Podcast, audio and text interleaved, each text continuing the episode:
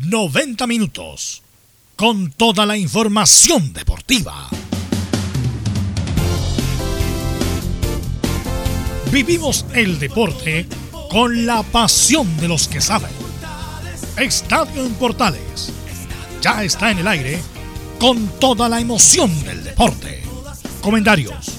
Carlos Alberto Bravo, Venus Bravo, Leonardo Mora, René de la Rosa, Camilo Vicencio y Giovanni Castiglione.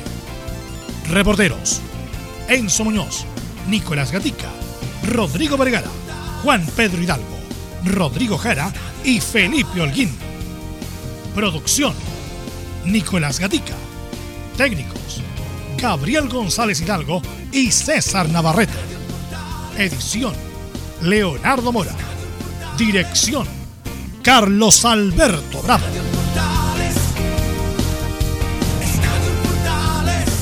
Estadio en Portales es una presentación de Ahumada Comercial y Compañía Limitada. Expertos en termolaminados decorativos de alta presión.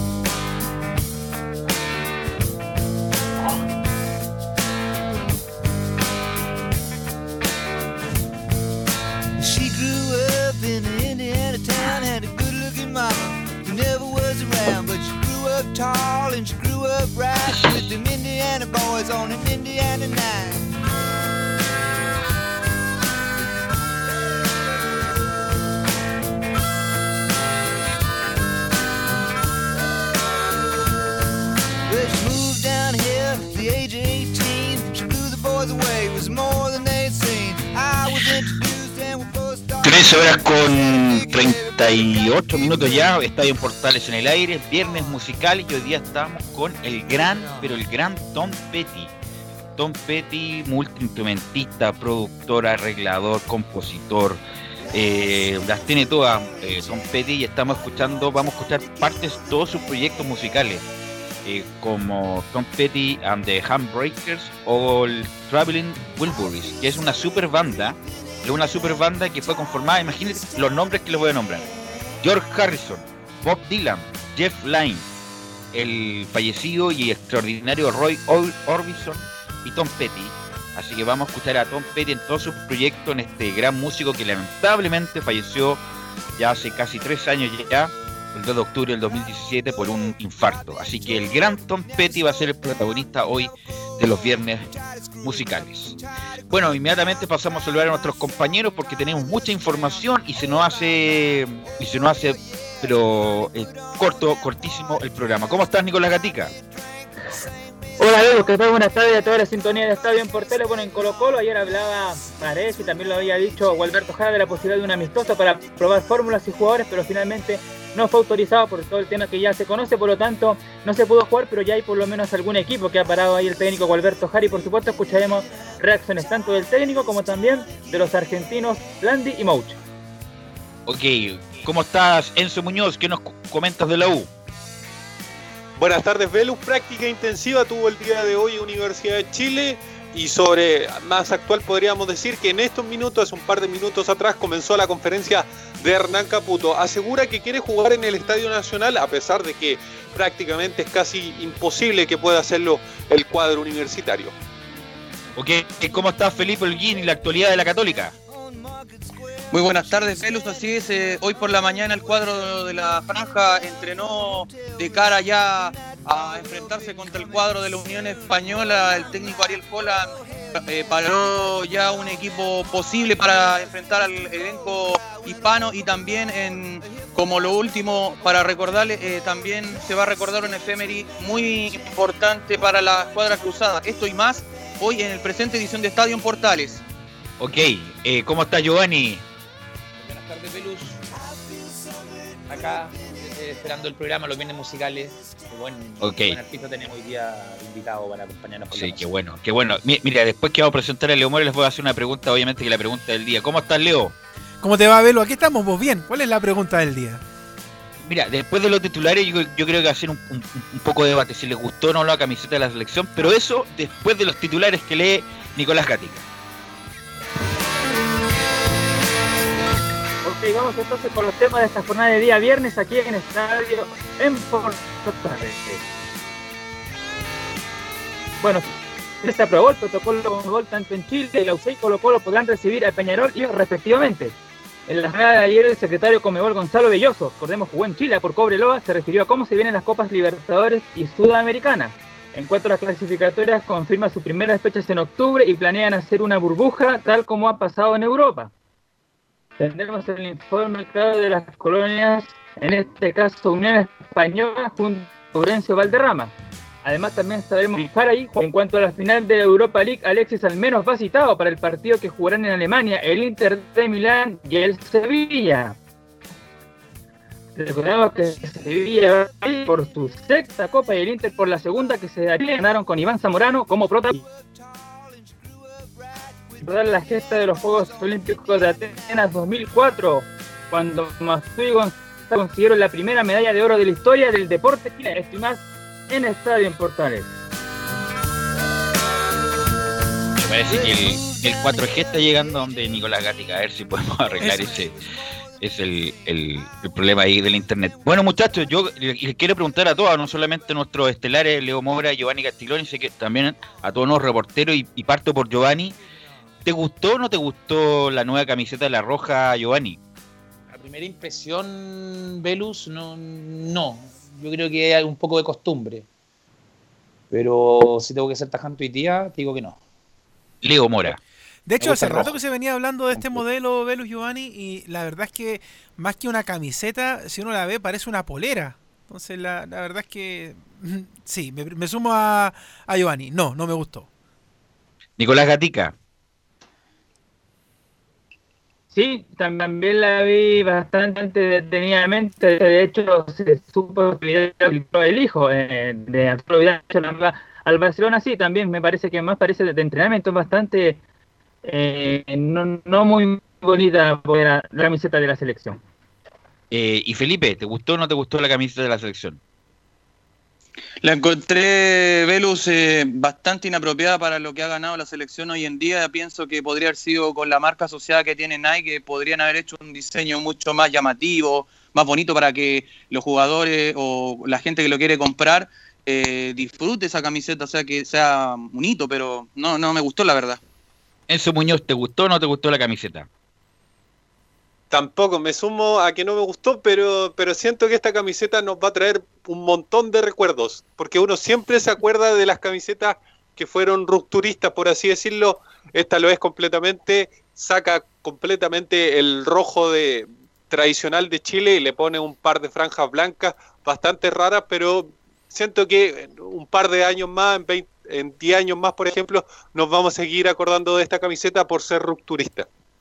Mira, como diría el gran Peter Veneno, en tres palabras, horrible, horrible la camiseta. Yo me acuerdo cuando jugaba en la, estaba en la facultad o en la universidad y, y jugábamos campeonatos de Baby y teníamos que ir a comprar camiseta, íbamos a Estación Central. Íbamos a Estación Central ahí en la tienda de deportes que hay Estación Central y nos sacaban de la última bodega, de la última bolsa, un juego de camisetas. Yo creo que esos juegos de camisetas son más bonitos que los de la selección chilena. Horrible, la verdad. Parecía como de equipo de liga, Pero- Giovanni, pero, de Liga pero como- Mexicana.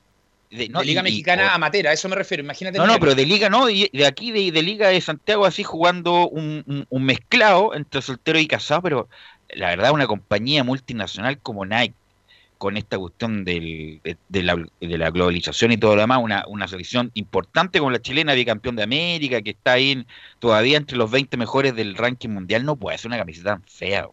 Horrible, la verdad, yo no, no ¿Vieron la, lo vi la- yo pensaba que era broma, yo pensaba que yo pensaba que era broma lo de la tanto la alternativa como la titular. Yo dije, ¿esto será broma? A lo mejor es una campaña de toda esta ayuda justamente por la pandemia. No, pero justamente va a ser la camiseta de la selección de aquí en adelante y la verdad no tiene nada que ver con las camisetas anteriores de la selección chilena que independiente que te pueda gustar o no, por lo menos tenían un cierto ritmo en cuanto a color y diseño, de verdad, ningún diseño lo de la camiseta. Y obviamente que fue ha sido el tema de la mañana justamente cuando se reveló el diseño de la camiseta de la selección chilena. Bueno, así que Velus, Sí, Giovanni. Me gusta, me gusta incluso más, que también era, más, era, era menos fea, la Ryuk. Sí, Sí, también. Bueno, O sea, más bonita que, es más bonita que esta. Imagínate. A mí siempre me han gustado siempre los diseños de la DIA en todos los equipos, la verdad. Por ejemplo, ahora salió la Tiene que ser clásico. Chile tiene que ser un rojo que se Sí. note, el rojo que el rojo que sea casi fluorescente. Somos rojo que se note. No, le metamos blanco y chiches raros. ¿Qué pasa? No, pero la verdad, muy fea la camiseta era como insisto, como de ir a sacarle de una bodega de extensión central para jugar un campeonato de baby entre los amigos y los amigos de los amigos, la verdad. No, muy, muy, muy feo. el domingo. Es palpicado, justamente, como tú, como tú bien dices, palpicado.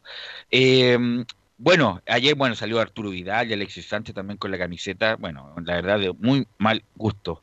Eh, bueno, muchachos, ayer eh, la, la Confederación Sudamericana anunció que Chile va a poder jugar en- de local las competencias internacionales, tanto la Copa Libertadores como la Copa Sudamericana. Y como escuchábamos en titulares, eh, habló Gonzalo Belloso, que fue el secretario de la Comebol, que como bien dice Nicolás Gatica, jugó en Cobreloa.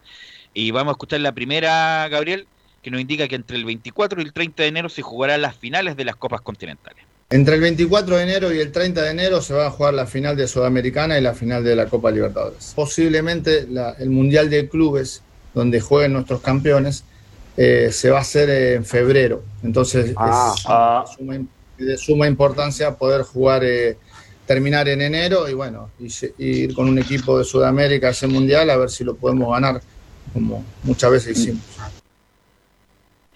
Vamos a seguir escuchando la, la segunda de, mm, de Belloso, que estamos trabajando con los países miembros para la habilitación de las burbujas sanitarias.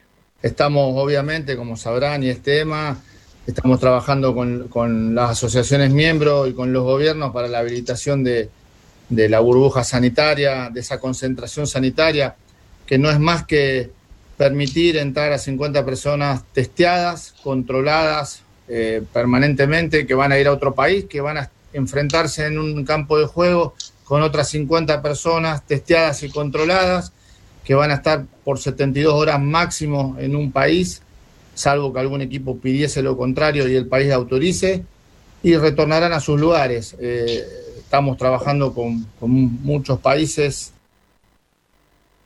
Y vamos a escuchar la última, Gabriel, de Belloso, eh, que se refiere a la clasificatoria.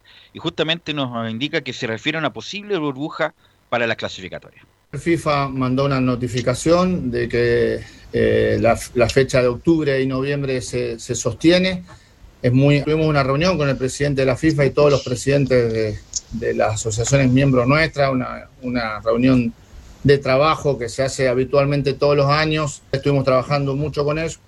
Él también dijo lo importante desde aprobar esta, esta concentración sanitaria, esta burbuja sanitaria, porque es la misma que vamos a usar pasado unos días de los primeros partidos de, de Libertadores para las eliminatorias. Y bueno, tiene que tener cierto rodaje esto para poder decirle a los clubes de Europa, acá nosotros estamos usando este método, confíen en mandarnos sus jugadores, los vamos a cuidar, tenemos eh, formas de, de poder jugar al fútbol controladamente y sin riesgos. Y el problema, Leo y Giovanni, es que vamos a jugar las clasificatorias con esas horribles camisetas. Eso es lo peor, ¿ah? Es, pero de verdad que son bastante. Insisto, parece, parecen poleras, como decía uno de los chicos, como de entrenamiento, no sé. La verdad es que. Claro, no, horrible. No, Ay, horrible. No, mal. Ojalá sea el lanzamiento para que Chile la compre, lo- lo- la gente en Chile la compre y que después volvamos al rojo lo tradicional. No sé, es un marketing pa- de venta. ¿no? Sí, bueno, todo- bueno, está bien. En los equipos hacen muchas cosas. Leo, hemos visto incluso unas camisetas de alternativa del Barcelona que también son horribles. Está bien, pero en los, cu- en los clubes hacer merchandising, pero la- lo de la selección, por lo menos, re- no, no respetar los diseños clásicos, ¿no? No se puede tocar la selección. Así que, bueno. eh, y bueno, y que lo más probable, Giovanni, eh, es que eh, eh, se juegue en octubre, como está uh, dispuesto las clasificatorias. eh, ya vamos, la otra semana se termina agosto. Estamos a la vuelta de la esquina justamente para hacer la nominación. Vuelven lo- los equipos a las pretemporadas en Europa. eh, por lo tanto, parece lo más probable es que se juegue las clasificatorias acá en Sudamérica. Eh, Velo, sí. Por lo menos ya tenemos un aviso que estaríamos prácticamente a tiro de cañón. y lo encuentro, lo encuentro una maravilla, una maravilla, porque encuentro que el fútbol dentro de todo te da una, a nivel nacional, por lo menos en Chile, da una esperanza a que todo ya se va solucionando paso a paso, por algo ya vuelve el fútbol. Y esperemos de que, aunque con camiseta fea, empecemos a sumar y no quedarnos fuera de lo que pasó en el último mundial, que fue terrible. Bueno, Nicolás habla más por interno que por, el en vivo, Nicolás Gatica. Oye, eh, Leo, eh, ¿qué te parece a ti? Lo más probable es que la próxima semana ya tienen que hacer las reservas, la selección chilena de los jugadores que van a tener que habilitar ya para el- en octubre. Pues, tienen que ser por lo menos con un mes de, de anticipación y Rueda ya debería estar configurando la lista para los convocados para esos partidos que vienen. Bueno, de hecho estos días ya hemos escuchado declaraciones de Reinaldo Rueda, habló con el CDF, habló con la misma gente de la NFP, así que yo me imagino, Velus, que del de antemano ya tenía programado todos los jugadores que, que iba a llamar, a los jugadores del país, a los que están afuera, así que simplemente ahora es que exponga nomás esta lista y, y se sepa ya con antelación para que los propios jugadores también puedan tener los respectivos salvoconductos para poder cruzar hacia América, los que están eh, acá mismo en regiones poder moverse. Entonces, toda esa programación yo creo que ya, yo creo, ¿ah? estoy suponiendo, él ya la tenía un poco más lista y ahora simplemente se tiene que oficializar simplemente el hecho de que quiénes son y quiénes no son. Antes de ir con el informe de Laurencio, que, mm, para que lo tengamos ahí próximamente, eh, antes de que, bueno, tenemos mucho material hoy día, le quiero preguntar a Giovanni, a las 3 de la tarde se juega la final de la UEFA.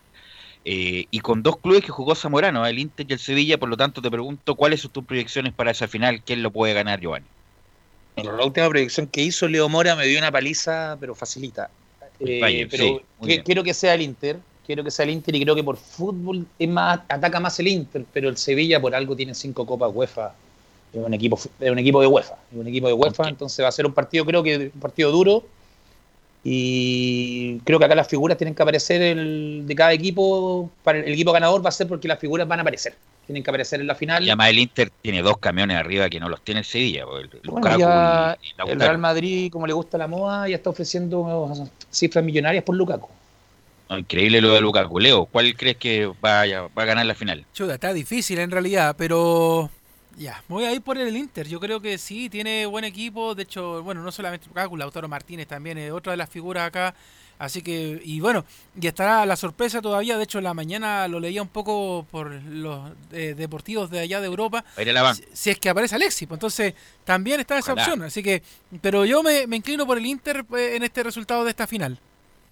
Sí, ojalá, ojalá pueda jugar algunos minutos eh, y que sea importante para tener un título después de 10 años eh, europeo, el Inter de Milán. Eh, lo, el norte del Inter de Milán es hacer una gran liga la, la próxima temporada, arrebatarle el título a Juventus y ser también protagonista en la Champions. Leo, estamos con Laurencio, ¿no? Estamos con Laurencio para que nos cuente las novedades de lo que está pasando en la Unión Española también en la preparación del retorno del fútbol. ¿Cómo te va, Laurencio? Buenas tardes. Tardes y, y, por supuesto el cuadro de la Unión Española eh, está muy está muy contento en la tienda de Santa Laura con este retorno al fútbol profesional. Recordemos que uno de los partidos estelares del sábado 29 de agosto va a ser la visita de la Unión Española al actual bicampeón y al actual puntero del campeonato, la Universidad Católica, a las 18.30 horas en San Carlos de Apoquindo. Y en ese contexto, en ese sentido, habló Luis Pavés Contreras, el volante de 32 años, que cumple su segundo periodo en el cuadro hispano y quien se refirió, eh, primero que 32 todo, a la vuelta al fútbol eh, profesional, muchachos, eh, y justamente vamos a pasar a escuchar en honor al tiempo la primera declaración de Pavés Contreras, que es una muy buena noticia volver, eh, volver, eh, perdón, al, al torneo en Estadio Portales. El sentimiento de todo es que es una muy buena noticia para, para nosotros como, como futbolistas, estábamos hace mucho tiempo esperando la vuelta del torneo. Y, y así como nosotros hemos vuelto, esperamos también que todas las cosas se vayan normalizando y de a poco, dentro de las posibilidades que se puedan, y puedan volver todas las actividades que la gente necesita hacer. Sí, eh, justamente la, la segunda impresión que eh, comentaba Luis Pablo Contreras en, en conversación con la prensa fue que eh, siempre estuvimos comunicados con el cuerpo técnico de Ronald Fuentes, pese a que fue mucho el tiempo fuera de las canchas. La segunda de Pablo Contreras. con las ganas que teníamos de, de volver a los entrenamientos, todo se ha hecho muy fácil. sí fue mucho el tiempo que estuvimos fuera de las canchas, pero siempre seguimos comunicados y trabajando vía Zoom o con, con pautas que nos mandaban los profesores para, para no perder nuestra condición física que, que es nuestra fuente de trabajo y, y siempre lo estuvimos haciendo al pie de la letra. Eh, justamente eh, Luis Pavés Contreras también, eh, una de las, de las medidas eh, que implementó la NFP, la comentó y se mostró de acuerdo con el hecho de que se, hicieran cinco cambios de ahora en adelante, tan como se hace en el fútbol europeo. La tercera de Pavés Contreras acá en Estadio Portales. Lo encuentro bien. Creo que todos hemos tenido que tener adaptaciones en esta nueva etapa de, de nuestra vida. Y, cinco cambios yo creo que, que está bien por el tema de lesiones, van a haber muchos partidos, eh, va a haber que derrotar muchos jugadores. Y, y una buena medida, pienso, para, para lo que viene y la exigencia del torneo que se nos, se nos apronta. Y como les comentaba recién, eh, justamente uno de los partidos estelares, y me atrevería a decir el partido de la fecha, eh, va eh, a ser el que van a jugar la Católica con la Unión Española el sábado 29 a las 18.30 en San Cruz de Apoquindo y justamente Luis Pávez Contreras reconoce que la UC es un partido de lo más importante para nuestros hinchas. La última de Pávez Contreras en Estadio Portales. Siempre va a ser un buen partido. Es un partido lo más importante para nuestros hinchas y nosotros tenemos que estar a la altura. Tenemos que volver con el pie derecho al, al torneo y sería muy bueno conseguir esos tres primeros puntos en el reinicio del torneo. Estimado Leo, eso fue eh, por lo menos el reporte de la Unión Española. Recordemos que también el jueves 3 eh, visitará a la Universidad de Concepción a las 11 de, de la mañana en el estadio Esterroa. Y muchachos, una última de Palestino también, que recordemos tuvo de aniversario el día de ayer, cumplió un año. El mismo día, el mismo día jueves, jugó Carlos Villanueva en el Al Faiha, en su cuadro de Emiratos Árabes, eh, perdón, de Arabia Saudita, y empató 0-0 ante Damac como local por la vigésima fecha, como les decía, de la Liga de Arabia Saudita. El Peña Villanueva jugó los 90 minutos en Alfaija, que explica un décimo con 29 puntos y solo tres unidades sobre la zona de descenso a falta de cuatro fechas para el final.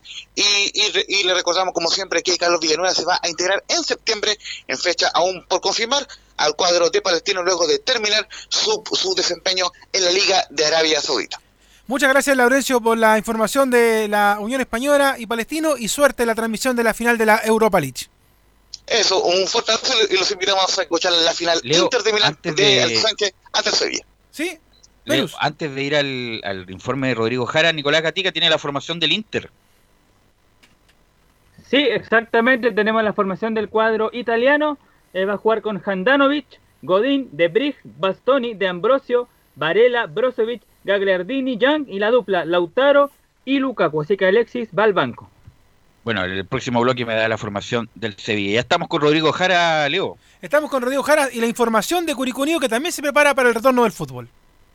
Con la visita de varias autoridades al estadio La Granja de Curicó se marcó la oficialización del regreso de los torneos de Primera División y Primera B en la región del Maule para el día sábado 29 de agosto, luego del acuerdo de las autoridades con los gremios de fútbol. Los equipos deberán tener eh, medidas sanitarias para prevenir los contagios del COVID-19. El intendente Juan Eduardo Prieto, el gobernador de Curicó Roberto González, la Seremi de Deportes Alejandra Ramos, la Seremi de Salud Marlene Durán y el alcalde de Curicó Javier Muñoz dieron a conocer la información tras casi cinco meses de paralización de la actividad por la pandemia del COVID-19. Escuchamos las declaraciones del intendente de la región del Maule, Juan Eduardo Prieto, en Estadio en Portales. Bueno, primero muy contento de estar de vuelta en el estadio. Eh, son casi cinco meses que estuvimos sin fútbol. El fútbol es, fundamental hoy día en nuestro país, es fundamental en, la reactivación, en la vuelta, ya que hemos sido arduos meses de encierro, de donde las personas necesitan también una forma de, de relajarse y de, de distraerse, y el fútbol va, va a ser fundamental para llegar a esto. Por lo tanto, aquí estuvimos en visita con todas las autoridades en el recinto de la granja en Curicó, junto con la Seremi de Salud, gobernador, alcalde, carabineros, eh, que van a ser fundamentales para, para volver al inicio que es el próximo sábado 29, en este caso el domingo le, tocará su primer partido local a Curicó Unido y, esperemos que salga todo como corresponde, que podamos seguir avanzando. Hoy día contento también porque Curicó avanzó a la segunda etapa de, del plan paso a paso y esperemos que, sigamos avanzando. Son, fueron arduos meses también que lo pasaron mal los, todos los curicanos y, hoy día volver a esta fiesta tan bonita como el fútbol y con un equipo que ya está en primera en los primeros lugares también es muy reconfortante para toda la ciudadanía. También la actividad, recordemos, que se detuvo en el mes de marzo por la pandemia global del coronavirus. Desde entonces, el Ministerio de Salud revisó los tres protocolos para que se reanude el torneo del fútbol, de concentración, de los estadios, de viajes y desplazamientos. Escuchamos a Javier Muñoz Riquelme, alcalde de Curicó, en Estadio Portales.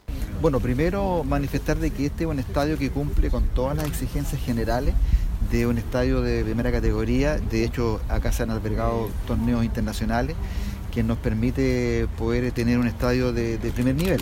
Segundo, durante la semana se hizo una visita encabezada por el gerente técnico, ¿cierto? El Cachi, eh, con em, los médicos de la NFP para poder determinar las zonas, zona 1, zona 2, determinar cada una de las medidas que tiene que tener este recinto para poder albergar los partidos de fútbol profesionales durante em, eh, esta planificación que se ha hecho.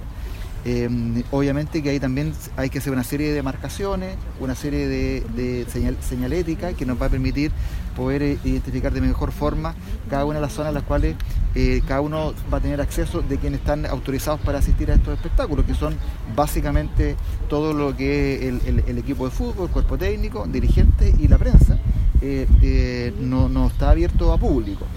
por otro lado, también es importante recordar de que durante esta primera fase que ha entrado Curicó, que va a entrar Curicó a partir del lunes, se mantiene la cuarentena los fines de semana. Por lo tanto, eh, no va a ser factible que eh, personas estén en las afueras del estadio o en, la zona del cerro, porque estarían transgrediendo ¿cierto? la cuarentena que tenemos en la ciudad de Curicó en esta fase 2. Recordar que entre los requerimientos eh, se destaca la obligación de tener una comisión médica para seguir avanzando en protocolos y medidas de seguridad para reducir al máximo los riesgos de contagio. Además, los recintos se adaptarán plenamente al protocolo de estadios entregado por el Ministerio del Deporte y la Asociación Nacional de Fútbol Profesional. Así está la situación en Curicó, que será una de las primeras ciudades en recibir el fútbol en el regreso de la actividad luego de la paralización por la pandemia del coronavirus. Recordemos que el primer partido será el que jugará Curicó Unido en calidad de local frente al cuadro de Unión La Calera encuentro que se encontraba suspendido desde la última fecha del fútbol activo, la fecha 8 del fútbol de primera división. Desde Curicó para Estadio Portales informó Rodrigo Jara. Muy buenas tardes. Ok, Rodrigo, gracias por el informe. Nicolás Gatica, antes de la pausa, la formación del Sevilla. Sí, la tenemos justamente en la formación del cuadro hispano que será con Bono en el arco, Jesús Navas, que es el capitán del histórico Jesús Navas, Jules Conde, Diego Carlos, Sergio Reguilón, Jordán, Fernando, Luke de Jong Suso y los argentinos Ever Banega y Lucas Ocampos. Ok, Nicolás Gaticas, Gabriel, vamos a ir a la pausa y volvemos con el informe de Colo Colo Católica y la Radio Portales le indica la hora. 14 horas, 4 minutos. Comercial IAC Compañía Limitada. La mejor calidad mundial en laminados decorativos. Comercial IAC Compañía Limitada es Vertec en Chile. San Ignacio 1010, Santa Rosa 1779, Avenida Mata 446 y Portugal 501. Comercial IAC Compañía Limitada es Vertec en Chile. AIG Legal es un estudio de abogados cuya misión es entregar una asesoría directa, veraz y personalizada para todos los ciudadanos. Contamos con especialistas en derecho de familia, herencias y derecho laboral, entre otras áreas. Visita nuestra página web www.aiglegal.cl o comunícate con nosotros y agenda una reunión sin costo al número más 569 73 04 6792. AIG Legal.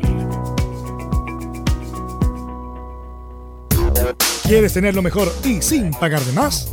Las mejores series de televisión, los mejores eventos deportivos, equipo transportable, películas y series 24/7. Transforma tu TV a Smart TV. Llama al 973-718989. Twitter arroba panchops. Una mirada distinta, con reflexión, profundidad. La encuentras en www.opine.cl. Ya lo sabes, www.opine.cl. Somos tu portal de opinión. Visita www.radiosport.cl, el sitio web de la Deportiva de Chile. Programas, noticias, entrevistas y reportajes, podcast, radio online y mucho más. Todo lo que pasa en todos los deportes lo encuentras en www.radiosport.cl. La Deportiva de Chile en Internet. Termolaminados de León, tecnología alemana de última generación. Casa Matriz, Avenida La Serena, 776 Recoleta. Foro 22 622 56 76. Termolaminados de León. No se pierda todos los días a medianoche, lunes a domingo en Radio Portales, el tren del recuerdo. Conduce Salvador Fernández. Solo canciones inolvidables de su época. Contáctese con Salvador Fernández al foro 22 319 7959. Le esperamos esta medianoche con el tren del recuerdo en Estación Portal.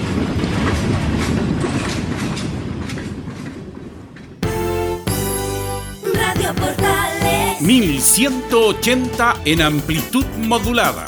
Portales. En tu corazón. La primera de Chile.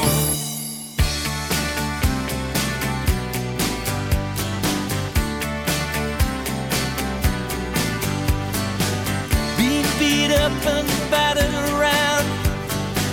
Being sent up and I've been shut down. You're the best thing that I've ever found. Handle me with care. Reputation's changeable. 14 horas con 10 minutos y esta es justamente la super banda de Traveling Wilburys, donde eh, participa George Harrison, lamentablemente fallecido, Roy Orbison, que es una maravilla de artista, eh, Bob Dylan, extraordinario, Jeff Lynne y Tom Petty, justamente ese proyecto que lo tuvieron a fines de los 80 que fue ultra exitoso, es como juntar a los mejores del mundo y hacer una mega banda como lo hicieron eh, George Harrison, Bob Dylan, Roy Orbison, Tom Petty y Jeff Lynne. Así que de inmediato vamos a ir con Nicolás Gatica para que nos informe de Colo Colo. La novedad es qué pasa en la cancha, Matías Fernández estará o no estará, todo con Nicolás Gatica. Sí, hay bastantes novedades en el equipo de Colo Colo. La primera que vamos a, ver del conjunto Albo es, bueno, la que ya dijimos en titulares que este día jueves en una reunión sostenida entre el Ministerio del Deporte, la NFP y la Comebol se acordó la aprobación de los requisitos sanitarios para que los equipos extranjeros puedan jugar en nuestro país, en este caso los Libertadores, Colo Colo y Universidad Católica, para hacer algo más, más rápido sobre este tema, dice, se va Aquí está, siguiendo la metodología que planteó la Conmebol el sistema burbuja, se va a continuar con ese sistema, donde los equipos extranjeros van a llegar directamente al hotel y van a ser sometidos a test de PCR, donde van a mantener cuarentena hasta cuando se obtengan los resultados. Una vez que se obtengan los resultados podrán desplazarse a los centros de entrenamiento o lugar donde se va a realizar el partido y así vamos a tener controlados y vamos a estar de la mano con los requerimientos de la autoridad sanitaria. Así que eso, grandes rasgos sobre la aprobación de los requisitos. Para tener en cuenta, colocó los dos partidos que juega de local en la Copa Libertadores va a ser el día martes 15 de septiembre frente a Peñarol, 19-15 en el Monumental, y va a cerrar también el martes 20 de octubre entre el Jorge Bilsterman en el Monumental a las 21.30 horas. ¿Qué me dice de la cancha, Nicolás Gatica? Bueno, lo último, para que tiene que ver, porque ya vamos a entrar de lleno a la cancha con declaraciones de Gualberto Jara, también de Pablo Mouchi. Si sabes por qué, porque el tem- los temas administrativos ya, o sea, también Colo Colo va a recibir de local. Y Giovanni, la pregunta futbolística es que la que se hace el mundo de Colo Colo, ¿irá a jugar Blandi o irá a jugar Paredes? Y te, te pregunto a ti el tiro, Giovanni. ¿Quién, quién debería jugar para ti? Bueno, mejor que esté en el momento, pero me imagino que va a ser Blandi. Sí, Paredes, Paredes histórico, goleador tremendo. Tuve la suerte de ser compañero de él en Santiago Morning, pero yo no sé si está para nivel internacional y jugar un partido completo. Yo, yo en el caso del entrenador pongo a Blandi que juegue el partido completo, que se funde y Paredes los últimos 15, los últimos 20, Sí, que agarre algo y que con la calidad que tiene, obviamente se agarra algo dentro del área, es muy probable que La- pueda hacer gol. La va a mandar a guardar como se dice. Leo, Blandi o Paredes. Blandi.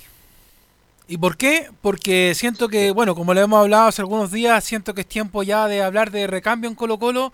Eh, y además que, bueno, no ha sido un año muy bueno para Esteban Paredes. De hecho, lo hablábamos en su momento. Esteban Paredes ya debería estar hablando del retiro y empezarse a preocupar de, del equipo del cual ahora es propietario. Entonces, San Antonio. Sí, pues San entonces yo siento que ya Paredes está en otra parada ahora y lo que necesita es eh, justamente concentrarse en eso y quizás una despedida en Colo Colo como corresponde y todo. Quizás esta va a ser con alargue para el próximo año, pero es Blandi, yo creo, el hombre que ahora tiene que tomar la rienda en esa posición de juego en Colo Colo. Nicolás. Leo, no, disculpa, Perdón, sí. Giovanni. Giovanni, Eh, Giovanni.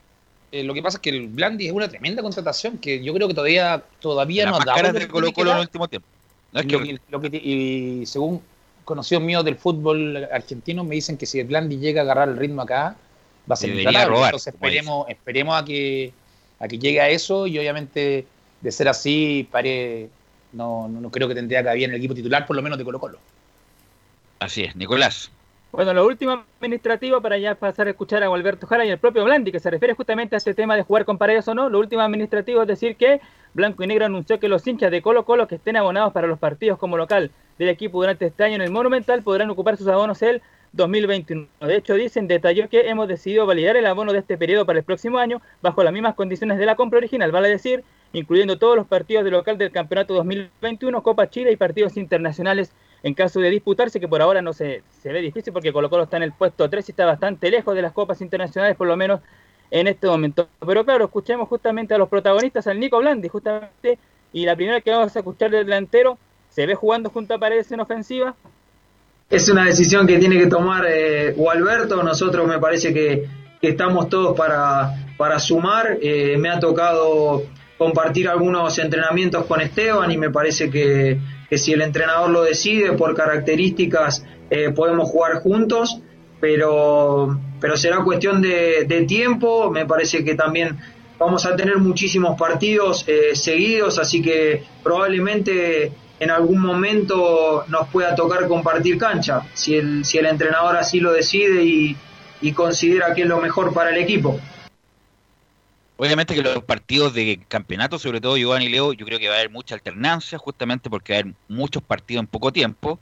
Pero, por ejemplo, partido titular con Peñarol, donde se juega todas las fichas Colo Colo, no me imagino Paredes y Brandes jugando como dupla de ataque, sino aprovechando los dos aviones para el fútbol chileno que tiene, que es Mouche por izquierda y Volada por derecha, Giovanni.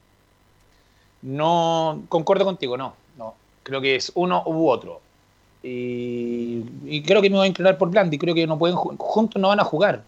Es más, Colo Colo, ponte en el tema cuando estaba Mario Salas de entrenador, cuando jugaba Paredes tenía que hacer un esquema distinto cuando no estaba Paredes. Y Colo Colo en verdad jugaba mejor sin Paredes en cancha que con Paredes en la parte final de Mario Salas.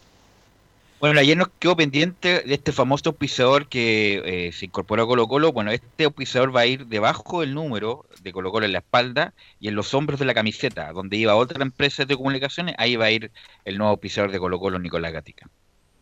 Sí, también se aclaró, por supuesto, ese tema de dónde va a ir eh, DirecTV Go. La última que escuchamos ya de en honor al tiempo de Colo Colo, el técnico Alberto Jara, después vamos a dar el posible equipo que paró el técnico paraguayo. Sobre lo mismo, dice Jara, opción de que jueguen juntos Paredes y Blandi. Yo lo había comentado en un principio. Tengo eh, la muy buena posibilidad de, contar con dos este, buenos centros delanteros, por decirlo, y un tercero que también está ahí con Parragués. Eh, delanteros que tienen mucho, eh, muchos goles, ¿no? Y en principio yo estoy y venía trabajando en los primeros partidos disputando con tres delanteros, eh, con, un, con un delantero, con un centro delantero fijo. Ahora ya puedo disponer de paredes. ¿eh? Eh, Blandi está eh, cerrando su etapa de, de- de- de reintegro, de recuperación, también voy a poder contar con él. Así que, bueno, eh, voy a eh, tener una semana de, de trabajo para poder definir eh, si arrancaré con uno de ellos y, por qué no, también la posibilidad de poder hacerlo con los dos, ¿no? Ya que la idea es eh, aprovechar toda esta capacidad goleadora que tienen ambos. Así que ahí está, pues Alberto Jara entonces dando la posibilidad de que puedan jugar Paredes y Blandi juntos, pero claro, también va a depender de cómo se vaya dando los partidos, porque hay mucho, está la Copa Libertadores, el Campeonato Nacional, que van a ser partidos seguidos. Lo último, claro, el último ensayo que aprobó en los entrenamientos de Alberto Jara sería el siguiente, claro, Brian Cortés en el arco, o Paso, Saldivia con el Chaco, ahí aparece fuera Barroso. Saldivia y el Chaco por ahora son los centrales que elige el técnico Alberto Jara. Y Ronald de la Fuente, que tendrá su oportunidad nuevamente por el sector izquierdo. Después en el medio campo, Branco Proboste, que es el juvenil también que le gusta a Jara. César Fuentes, que hizo un golazo en el último partido ante La Serena. Valencia, Leo Valencia. Y arriba, Marco Volado junto a Nicolás Blandi y Pablo Mouch. Y los cambios que hizo, Suazo por Proboste, Matías por Valencia y Paredes por Blandi. Cuando ha probado con tres en el fondo, sale Valencia y Mouche baja al medio campo. Es el es el equipo que lo más probable es que juegue con Wanderers el próximo sábado a las 13.30, ¿cierto, Nicolás? Sí, próximo sábado 13.30 horas en el Monumental, el primer partido de la primera A de vuelta en el fútbol entre Colo Colo y Santiago Wanderers. Sí, qué bueno va a ser ver de, nuevo, de vuelta al fútbol chileno. Gracias, Nicolás. Y vamos con don Felipe Holguín, que nos va a comentar la actualidad de la Católica. Así es, Velus, buenas tardes. Eh, como lo mencionaban titulares, eh, la Católica entrenó hoy por la mañana, comandado por Ariel Holland, donde paró un equipo que va a disputar, bueno, va a enfrentar en, bien- en definitiva, digo, a la Unión Española. Como lo mencionaba en los capítulos anteriores, paró a Dituro en portería, eh, a Kusevich, a, Valver Huerta, eh, Parot, Munder, eh, Saavedra, Wet, Puch, eh, el canalla San Pedri y se intercaló por el otro lado con el Chapa Fuensalida, dejando a Pinares como único eh, 10 clásico. Eh, Giovanni, eh, escuché yo el otro día a Luciano Wet, eh, Giovanni Leo, que bueno, que ahora van a ver a Real Católica porque ahora tuvo como tiempo para trabajar. Ariel Holland se latan así que ahora veremos el equipo de Holland en la Católica. Leo. Yo creo que sí, ¿ah? la verdad es que, bueno, en, realidad la Católica, eh, eh, incluso que se veía un poco despotenciada a comienzos de año, eh, termina siendo igual puntero. O sea, de hecho, en los últimos años la Católica es el, equipo que mira hacia atrás un poco cuando empieza a jugar y a armar bien sus fichas. Y yo creo que sí, ahora es tiempo ya de ver si es que este, esta Católica de Holland ha podido ordenarse, va a mostrar eh, un juego más vistoso. De hecho, ya los nombraba un poco Felipe cómo se viene la oncena para el partido del fin de semana con la Unión Española la otra semana. Eh, y, y de hecho, va a ser una prueba de fuego interesante. Yo sé que en la semana tú me decías, Belu, que decirle a la gente de Unión Española, que van, perdón, de la Católica, que van a jugar un clásico con la Unión Española es casi sacarle la madre, pero en realidad es así. De urticaria. Claro, es así, o sea, yo creo que eh, amigos cruzados que nos están escuchando desde Calitos Zapaga hacia abajo, es el partido clave, o sea, la Católica entra con toda la presión inmediatamente en el retorno del fútbol, para mí, yo lo sigo diciendo, es el partido de la fecha. Giovanni. Eh, esperemos, esperemos que las palabras de Dawet sean así. El parón ha sido muy largo, entonces hay que ver si vuelve, vuelven a adaptarse y para seguir en la racha que tenían, porque estaban arrancados por lo menos de en, en lo que es puntaje de algunos equipos, como nombraba recién Nico a Colo Colo, que está lejos en este momento, pero queda mucho torneo. Entonces, que ver Felipe. cómo se da, cómo la vuelta al fútbol. Más encima, a mí no me gusta el tema de los cinco cambios. Es, es es cambiar la mitad de un equipo, se- están haciendo pero- todos pero los equipos. Hay- es necesario. se justifica, se justifica, Es va a haber mucho necesario, es necesario. Va a haber, sí, va a haber la mucho vuelta al fútbol, el parón, muchos más- partidos. muchos partidos.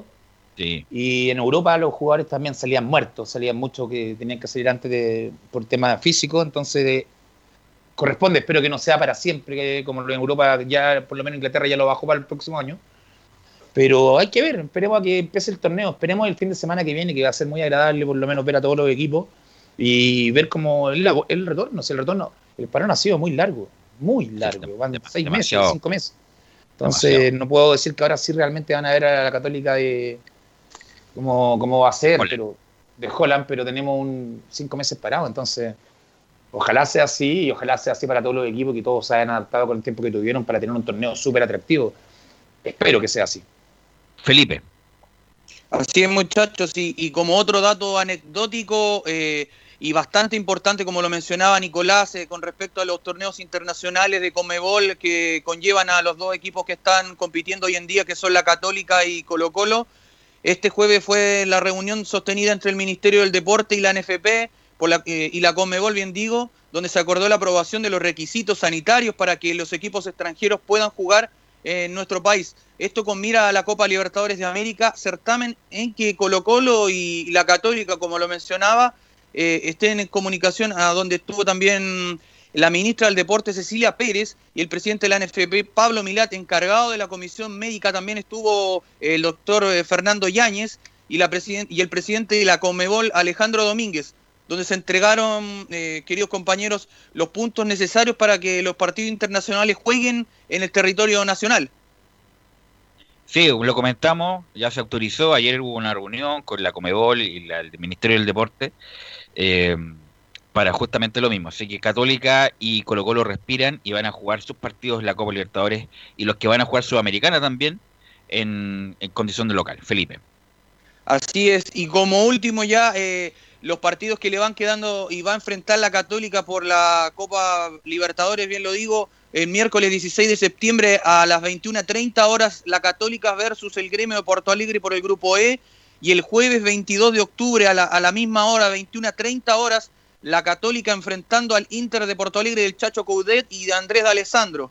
Esos serían los partidos que tendría la Católica en lo que resta del torneo internacional pero también eh, eh, hablando en, lo- en- en el tema nacional, tendrá que enfrentar a Coquimbo Unido para el inicio ya de, del torneo chileno y deberá enfrentar eh, como primer eh, rival al cuadro de la Unión Española en San Carlos de, Carlos de Apoquindo.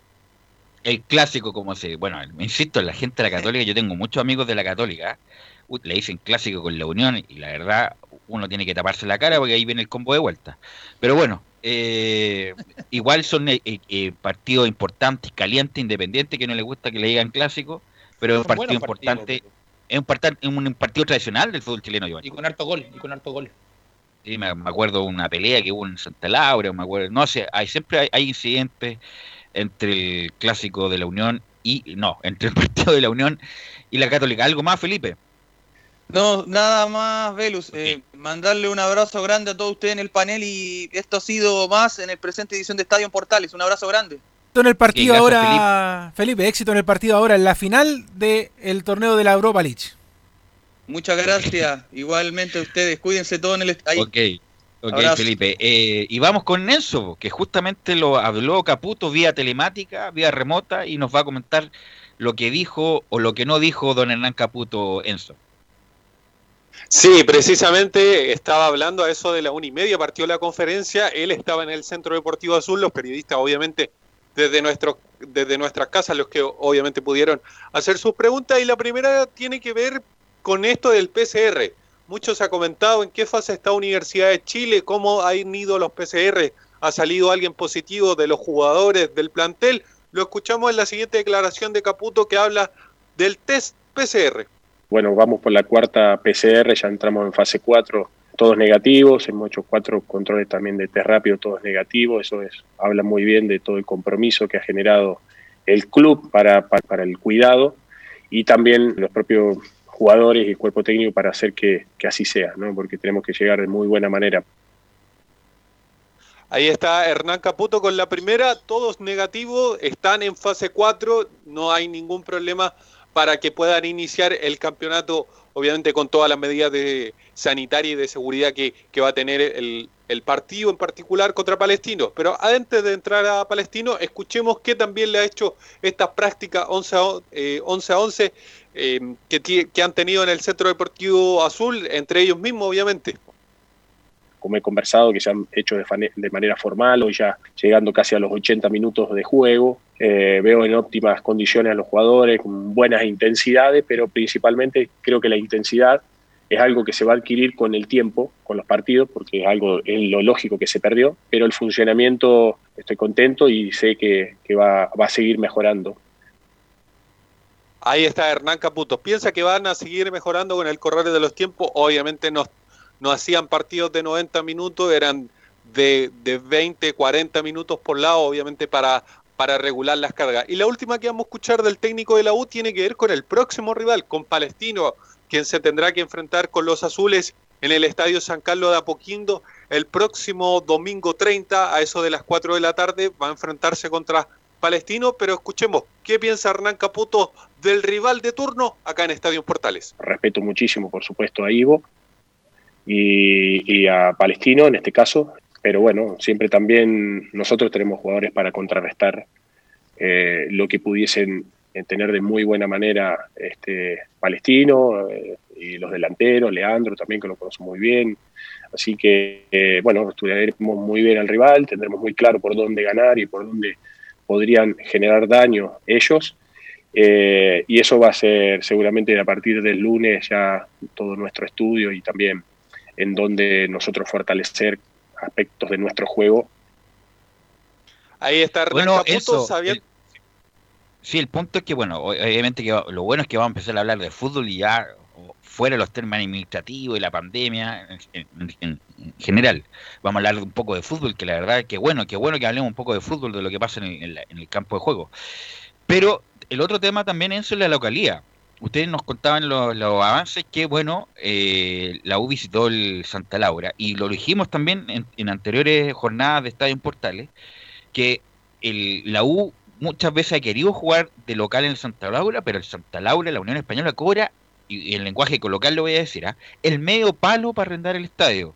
O sea, entre 20 y 25 millones de pesos el arriendo. Y uno pensaba, ok, 20, 25 puede ser en condiciones normales, porque uno va a ocupar la galería, la tribuna, los baños, qué sé yo. Bueno, no se va a ocupar nada de eso, porque obviamente se va a jugar sin público.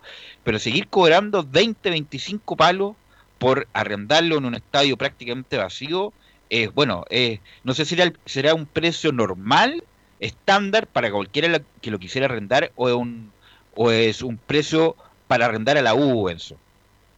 Es buena, es buena la pregunta que, que tú haces, Velu, porque un tema a considerar. Obviamente, Universidad de Chile en estos próximas semanas no va a tener ese problema, por así decirlo, porque el primer partido es contra Palestino en el Estadio San Carlos de Apoquindo, que hace local precisamente el cuadro árabe.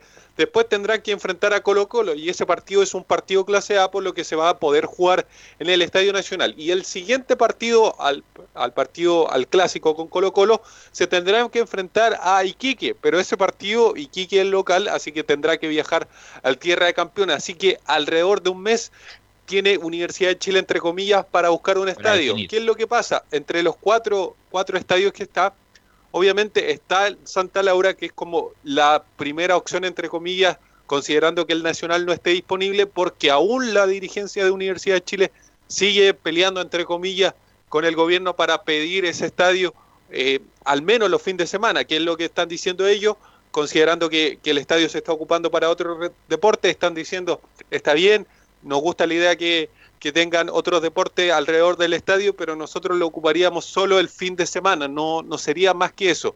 Y es ahí donde quiere ganar, entre comillas, esa pulseada por ocupar el Estadio Nacional.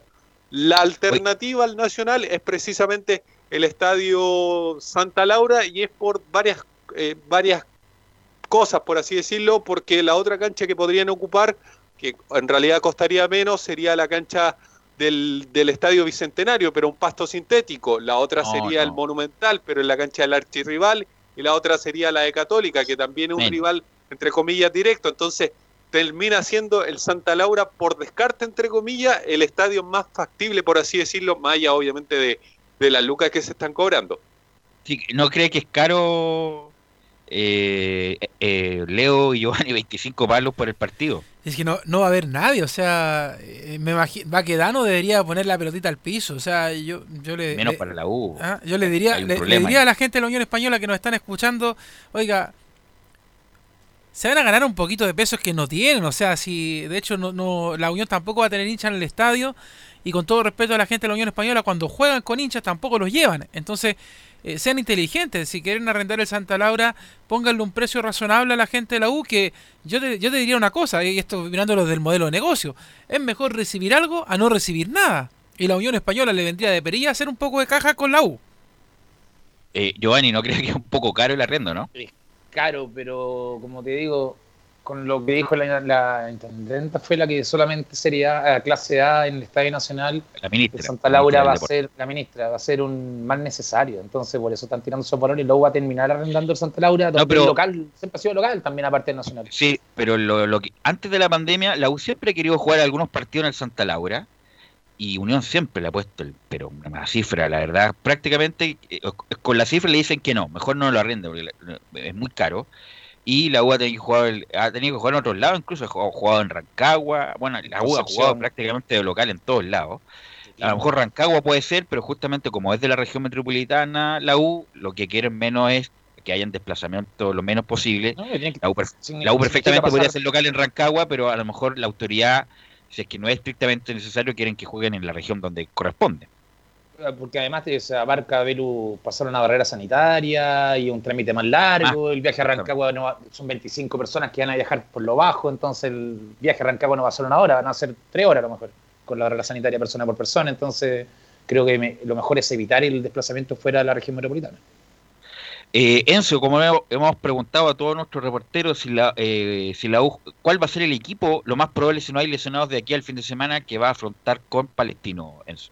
El mismo equipo que, ha planteado durante esta semana, que lo hemos venido comentando acá en Estadio Portales, con Fernando de Pole en la portería, Matías Rodríguez, Osvaldo González, Luis del Pino Mago, el venezolano, y Jan Bosellur en la defensa. En el mediocampo, Camilo Moya, Galani, acompañado de Montillo con Pablo Aranguiz, dejando en delantera a Nicolás Guerra y Joaquín Larribey. Ese es el once más probable de Universidad de Chile ese es el 11 que ha parado Hernán Caputo en estas prácticas 11 contra 11, pero obviamente la, la rotación va a ser todo un tema, así que lo más probable es que, es que parta con eso, pero obviamente el tema de los cinco cambios también genera, pueden haber modificaciones de, de este 11, pero el 11 que pararía Hernán Caputo para el duelo contra Palestino en el Estadio San Carlos de Apoquindo sería ese, con Nicolás Guerra y Joaquín Larribey en la delantera.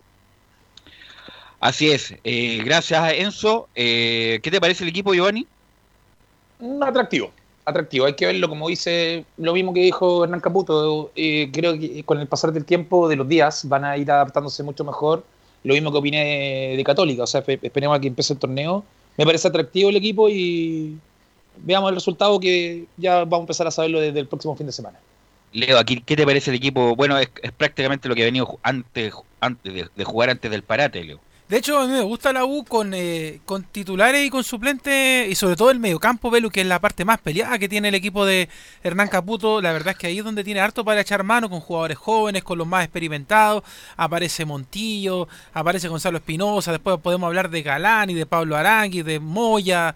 De verdad que esa parte, sobre todo, es muy interesante. La que yo siempre creo que queda en duda es un poco la línea defensiva de la Universidad de Chile, con Bosellur que se lesiona, que vuelve, también con el juego de Osvaldo González, lo mismo y así, pero en esa parte de medio campo hacia arriba yo creo que la U está bien armadita y de hecho si es que le dan la pastilla eh, para que Ángelo Enríquez también, por ejemplo, pudiera demostrar también el buen juego que se quedó marcado en el la U de San Paoli, sería extraordinario, pero sobre todo el medio campo yo creo que es el sector más potente que tiene la Universidad de Chile y lo ha mostrado desde que comenzó el torneo.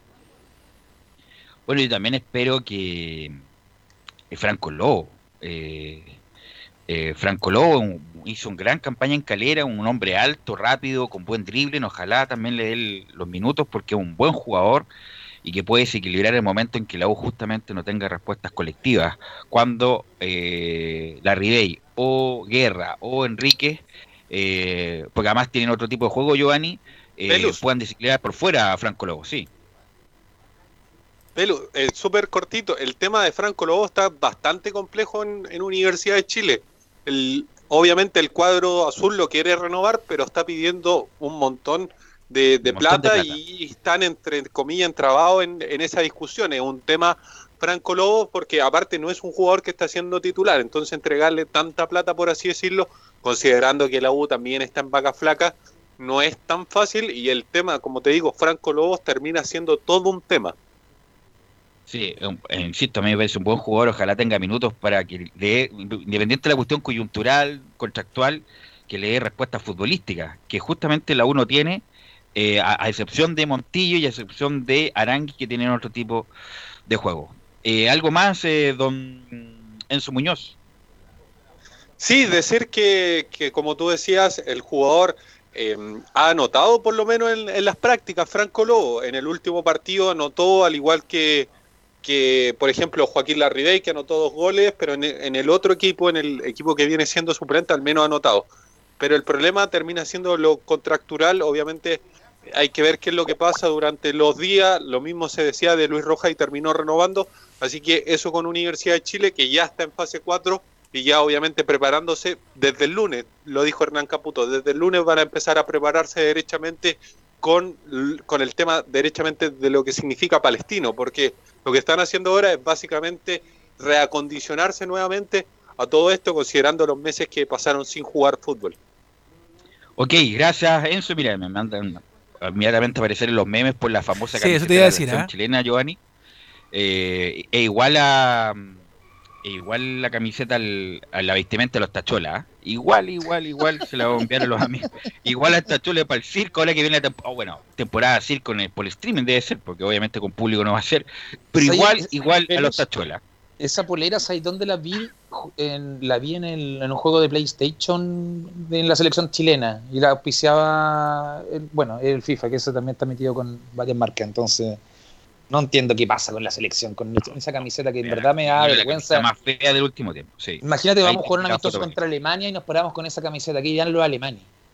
Sí, cualquiera, mira, que salga mejor tachuela chico, pastelito y qué sé yo, eh, para que eh, incluso se- sean mejor ellos que con los mismos jugadores de la selección chilena. Vamos a ir a la pausa, Gabriel, y volvemos con mucho más en la edición de viernes de Estadio en Portales. Radio Portales le indica la hora. 14 horas 37 minutos. Termolaminados de León, tecnología alemana de última generación. Casa Matriz, Avenida La Serena, 776 Recoleta. Foro 22 622 56 76. Termolaminados de León. ¿Problemas de familia, herencias, laboral y otros?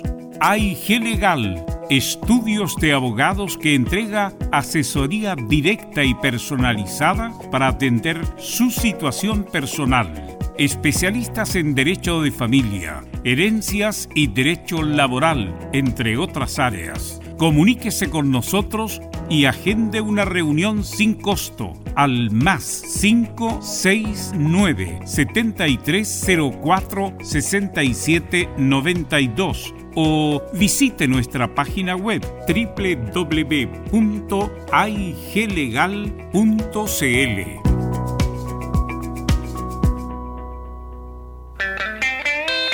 Hola, hola, ¿qué tal amigos? Qué gusto saludarles. Soy Patricio Fres y les tengo una grata noticia.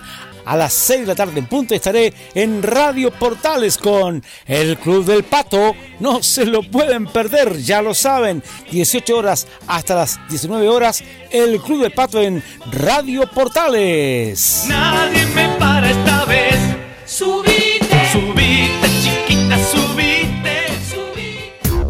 ¿Quieres tener lo mejor y sin pagar de más?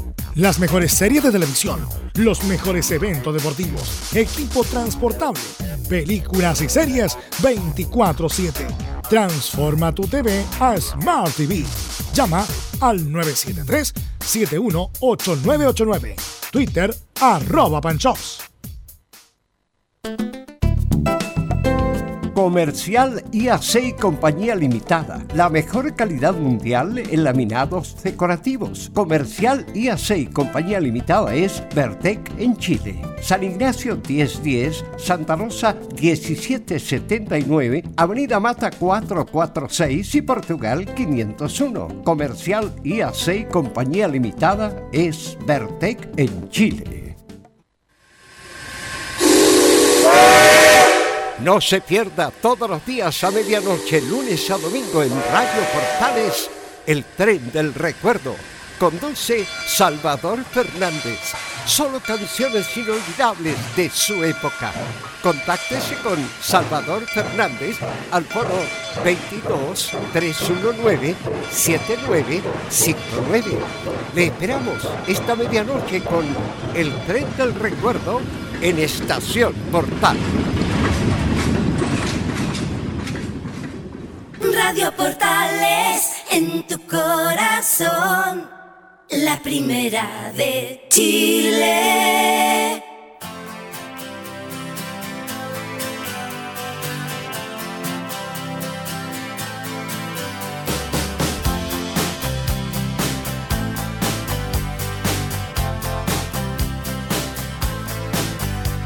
Well, I started out down a dirty road.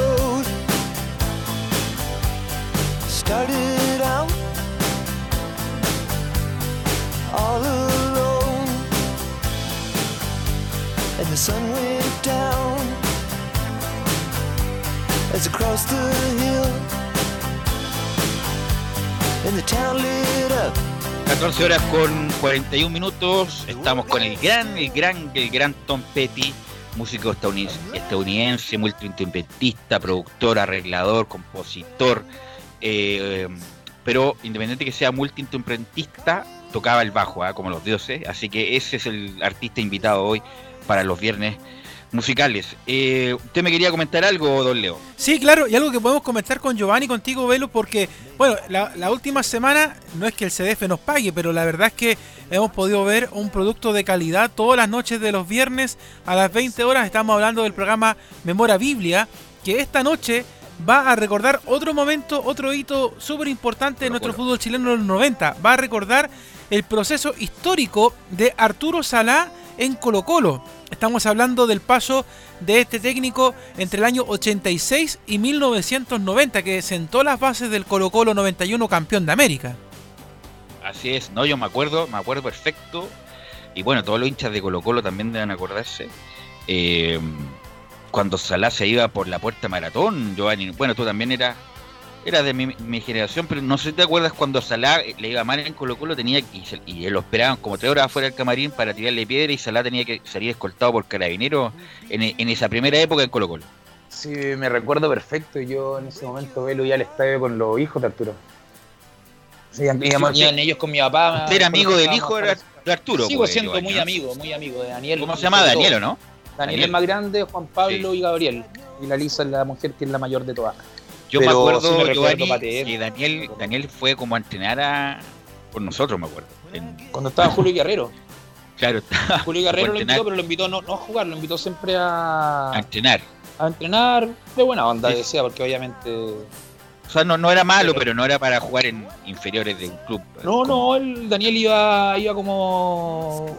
Iba, para estar, iba para estar, quería estar conociendo, todo eso yo me recuerdo. Sí, me acuerdo, me acuerdo perfectamente de eso. Y, y, y como dice bien Leo, eh, puso las bases, Salah, bueno, Salah siempre pone las bases en todos lados, pero no, no, no se come la frutillita después. Siempre a se le pasa algo a Salah. Eh, para lo que venía después con la consecución de la Copa Libertadores de América el 91, Leo. De hecho, eh, en el, el programa de hoy se van a hablar algunos temas que, que son bastante interesantes, como por ejemplo la inauguración del Estadio Monumental, además de la relación que tenían los dirigentes salvos en ese tiempo con el gobierno de Augusto Pinochet. Bueno, ahí va a salir lo que siempre se habla de que si el estadio se lo regaló Pinochet o no. Bueno, todo eso esta noche donde van a tener testimonios de Marcelo Bartichotto, Lizardo Garrido, Jaime Pizarro, Morón. Ormeño, Morón. Así que ahí, por Guatón ejemplo, Vergara. claro, así como el otro día se hablaba, por ejemplo, de que si Marcelo Salas había ido a Colo Colo, hoy día vamos a ver si es que se confirma o se desmiente ese tema de la relación entre el Estadio Monumental y Augusto Pinochet. Así que para los fanáticos colocolinos, hoy día no se pierdan Memoria Biblia a las Muy buen 20 horas. A las Muy 20 buen horas por. CDF. Antes de ir con antes de ir con los informes que tenemos preparados, bueno, son cosas que pasan en Sudamérica nomás. Boca Juniors, uno de los equipos más grandes del mundo, no solamente de América, más grande del mundo, está haciendo la conferencia de prensa con Miguel Ángel Russo, ¿ah? a vía Zoom, Leo, y usted que se maneja en, en cosas tecnológicas, y la gente de Boca se le cortó el Zoom porque no pagaron el premium. Que el premium vale cu- cu- cuesta como 10 dólares y se corta, el Zoom normal se corta, se corta a los 40 minutos y se les cortó la conferencia. Boca Juniors, Boca Juniors, uno de los equipos más millonarios de Sudamérica, no es capaz de contratar un Zoom premium para tener la conferencia íntegra. ¿eh? Bueno, eso pasa en- en todas las familias, Leo. Claro, justamente. Todavía me acuerdo, de hecho, en un momento Colo Colo, ¿te acuerdas que le iban a ir a cortar la luz y el agua? en un Bueno, cosas que A pasan en el también fútbol. le pasó. Sí. No, pero estamos hablando de ahora, hablando de ahora en el, en sentido de que Boca es un equipo millonario. Claro. ¿Cómo se cae en ese tipo de cosas? Hay que tener cuidado con es esa como- cosa. Claro, justamente. El encargado tiene que haber. Sí, por el encargado de comunicaciones. Comiéndose una, una luma, compadre. Es verdad. Bueno, ahora vamos a tomar eh, contacto con eh, Arica, porque vamos a estar con José Vera que nos va a contar lo que está pasando con San Marcos, porque así como lo decíamos la primera A, se está moviendo, también la primera B tiene novedades y de hecho también después vamos a estar con Juan Pedro para que nos cuente lo que pasa con Cobreloa. Pero primero te saludamos José Vera para que tú nos cuentes en contacto con Estadio Portales lo que está pasando con San Marcos de Arica. ¿Cómo te va? ¿Qué tal, colega José Pepe? Para informarle lo que está pasando aquí en el fútbol, que ya por lo menos eh, presidente de la República dio el puntapié inicial, que pareciera que a partir del fin de mes ya se normaliza para San Marco Arica la situación es, es un poquito más complicada por la distancia, en donde los equipos tienen que venir a jugar a Arica, pero Arica, en virtud de que no está con el estadio todavía en condiciones, está cediendo su localidad en estas primeras cinco fechas del campeonato. Recordemos que ya eh, se entra a jugar la cuarta fecha la primera vez, en donde San Marco Arica le corresponde jugar como local ante Ñublense de Chillán. En virtud de la contingencia sanitaria, San Marco de Arica ha cedido su localía y está jugando el partido con Ñublense de Chillán el día domingo allá en el Estadio Cap a las 15 horas. Posteriormente, el día jueves, está jugando de visita ante San Luis de Quillota en el Lucio Fariña y se está gestionando para que el partido con Barnechea y Santiago Morning se puedan jugar de visita, pero en Santiago de Chile. Esa es la situación. Vale decir que Arica prácticamente no estaría ocupando el estadio Carlos Dirgo durante todo el mes de septiembre para recién retomar los partidos en condición de local a partir de octubre. Esa es la situación que tiene con respecto al aspecto sanitario y lo otro que va a ser una un campeonato muy rápido, muy corto, y para los equipos, sobre todo de la primera B, que no tienen un plantel largo, y todos aquellos, como el caso Arica, que tienen plantel cortísimo, va a tener que afirmarse muy bien, es por eso que se está cuidando el aspecto deportivo, porque lo económico sabemos la situación de todo el fútbol, por lo tanto aquí Arica, para no sufrir tanto desgaste, es que se hace que habría un 90% de de afincarse en Santiago de Chile, ya que los partidos que le quedan del resto de la primera rueda son prácticamente todos en la zona central, excepto los viajes más largos que le quedan, que es a Puerto Montt y a Valdivia, colegas. Muchas gracias, José, por la información de lo que está pasando con San Marcos de Arica y Velus. No solamente San Marcos va a tener estos problemas, sino que, de hecho, ya lo hablábamos en el bloque anterior, con la U, con varios equipos que todavía tienen problemas con la. ¿Dónde van a poder jugar? Porque la, recordemos que por, por lo que se pactó con la NFP y el gobierno, no todos los estadios quedaron habilitados para poder jugar los partidos en la próxima semana. Y además, me imagino el costo económico para San Marcos salir de su estadio e irse para otro lado a jugar. Eh, debe ser una sangría económica importante. Entonces, ojalá lo puedan resolver a la brevedad, porque si no le va a salir mucho más caro salir de Arica.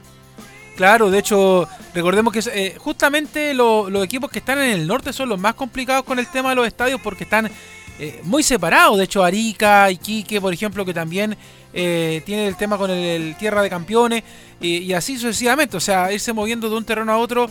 La verdad es que, de hecho, acá me preguntaban, por ejemplo, antes de que mientras estábamos en la pausa, ¿y por qué la NFP, por ejemplo, no ayuda a costear un poco el tema de los estadios? Pero es que esto, lamentablemente, por reglamento, sabemos que está en manos de los clubes. Los clubes siempre tienen que tener un estadio A y un estadio B para poder jugar sus partidos y en caso de que la primera cancha no esté disponible.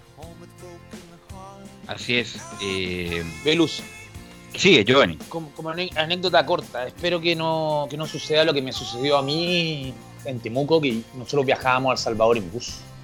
Espero que los equipos se pongan el, no se pongan en esa, para ahorrar un par de plata, porque los jugadores, ese viaje así a nosotros nos costó, creo que nunca más, quedaban como cinco fechas, no ganamos ni un partido más, no recuperamos nunca más que un viaje así de vuelta. Todavía lo está sintiendo ese viaje, todavía No, se está recuperando. entonces, imagínate, imagínate. Bueno, yo les quiero contar que. Pero mira, yo te quiero contar, Giovanni, en mi. En uno de los trabajos que tuve, que tenía que ir a Copiapó toda la semana, prácticamente cuatro meses, y yo viajaba en bus porque tenía que ver al, a la novia de, de- de ese momento. Yo me iba, mira, me iba los domingos de Santiago a Copiapó 11 horas en bus y volvía el viernes para venir el fin de semana, jugar en la liga y ver a la novia que tenía en ese momento. Pero te lo encargo, o sea, ya no- no quería, no quería saber nada con los buses viejos, aunque fuera bus cama, ultra cómodo, pero estar 11 horas por 4 meses prácticamente es insufrible para cualquiera. Así que bueno, son cosas, experiencias que uno vive. Eh, y obviamente vamos a seguir con los equipos del norte y vamos a escuchar el informe que nos tiene Juan Pedro Hidalgo de Cobreloa.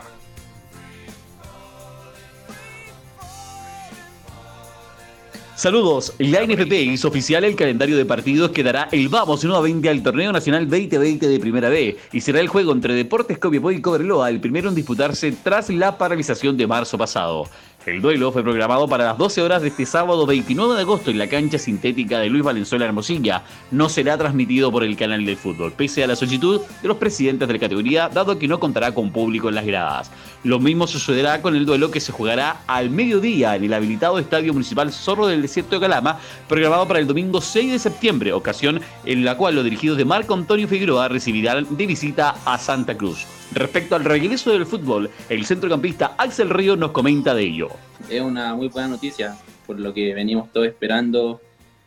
Es lo que todos veníamos esperando, eh, que esto arranque luego y ya como yo le, decía a compañeros tuyos que como grupo estamos muy ansiosos y con muchas ganas de, que esto vuelva, eh, quizá no a normalidad, pero ya vuelven los partidos, así que veo, lo que, veo a mis compañeros con muchas ganas, muchas ganas de volver y- y ya para, para seguir en la senda de, de subir a primera división. Respecto a los nuevos protocolos y exigencias que tiene que tener el fútbol, nos comenta Juan Pablo Andrade respecto a ello. Eh, no, es complicado porque, como decía Axel, eh, quizás para la gente eh, eh, puede ser algo vulgar o, no sé, pero eh, estás jugando y, y tienes la boca seca, que se te rompen los labios y, y son, son, son tonterías, pero por lo menos yo en mi caso sí lo, lo he, lo he- lo he- no sé si entrenado, pero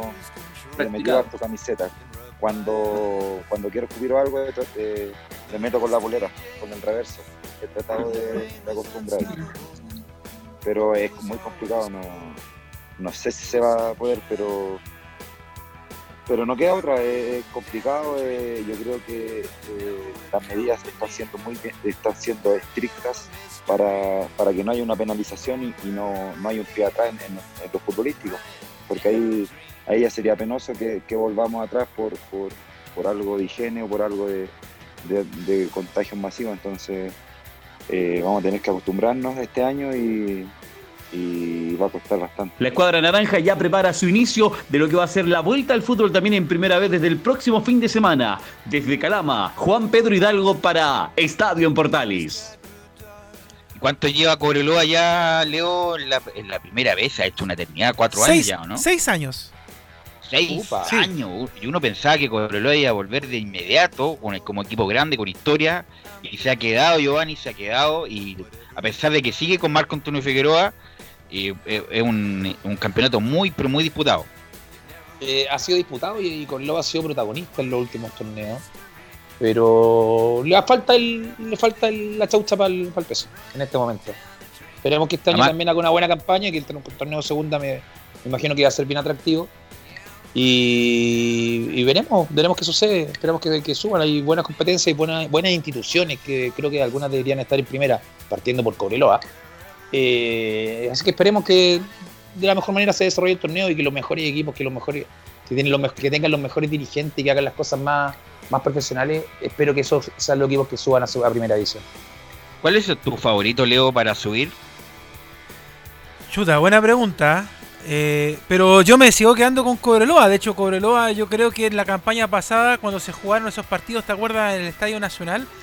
eh, Sí. yo, yo lo, había- lo, lo tenía puesto en las fichas y también eh, estaba en esa ficha Temuco, que también me gusta mucho como, como candidato siempre para poder subir y además que son muy buenas plazas, Velo, para ir a jugar a la pelota. El Estadio Zorro del Desierto extraordinario en la cancha, en todo, y el Germán Becker también, que de hecho recordemos que hace un par de años estaba jugando una Copa Sudamericana y así que son creo que los dos equipos que yo siempre le pongo las fichas para subir.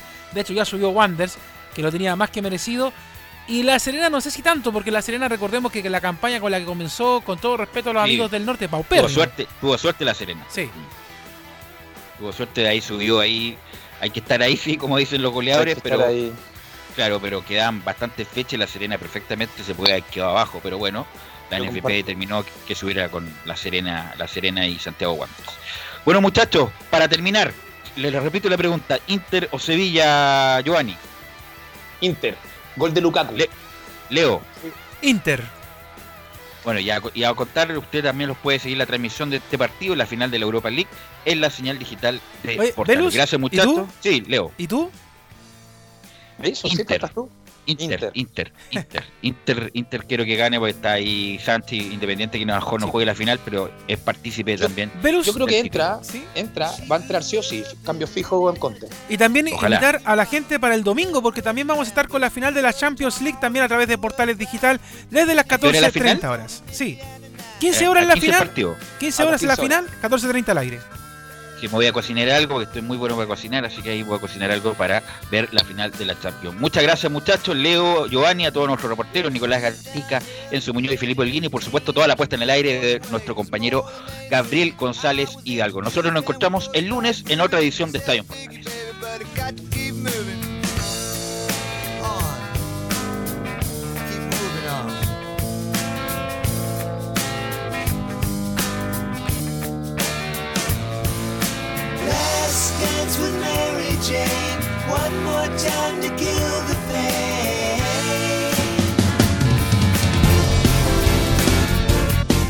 Fueron 90 minutos con toda la información deportiva.